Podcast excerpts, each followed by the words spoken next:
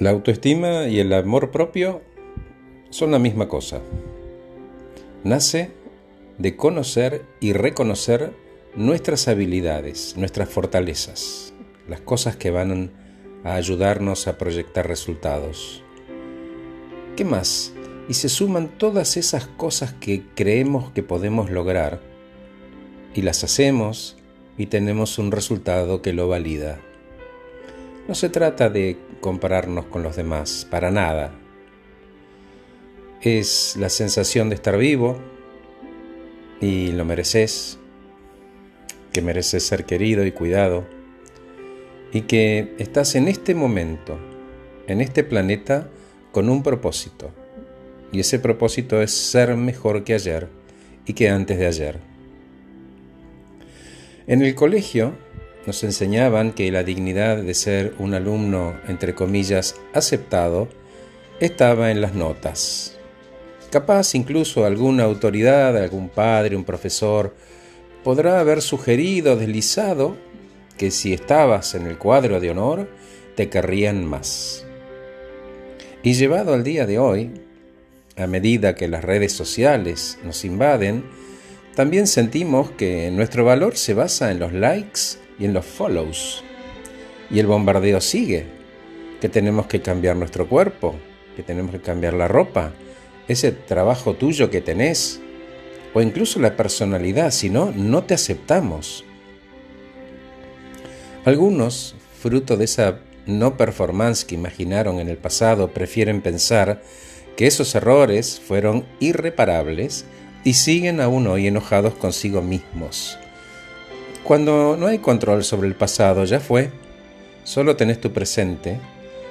Si reconocemos y aceptamos lo que ocurrió, nos liberamos de la culpa y podemos avanzar. ¿Y cómo hago para aceptar eso? Perdónate. ¿Y cómo me perdono?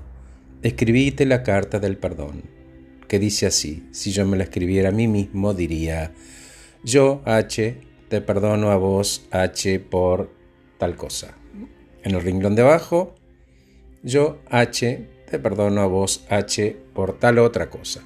Y así hacer toda la lista de la cantidad de cosas que uno quiera perdonarse del pasado o del presente. No se hace en computadora, se hace en un papel con una virome, una lapicera, un lápiz, porque cuando uno escribe a mano, dibuja letras y el proceso es distinto. Entonces, cuando la vida se pone difícil, algunos eligen abandonarse o criticarse. La próxima vez que sientas dolor emocional, reconocelo y ofrecete consuelo, ponete una mano en el pecho, date un autoabrazo. El camino a reconocerse y quererse no es recto y se necesita valor para liberarnos de las condiciones propias o ajenas que te ponen a vos en valor. El proceso del perdón puede ser complicado. Puede dar miedo aceptarnos tal como somos. Pero en el camino hay como postes con enchufes con energía, ¿no? Esa energía es el respeto y el amor propio. En ese microclima, en ese jardín que cultivas dentro tuyo, vas a encontrar fuerza y te vas a sentir ligero y libre. Querete incondicionalmente con ese amor que no necesita ninguna nota, ni validación, ni like, ni follow de ninguna fuera. Gracias por escucharme. Soy Horacio Velotti. Acabo de regalarte este podcast titulado La autoestima y el amor propio son lo mismo.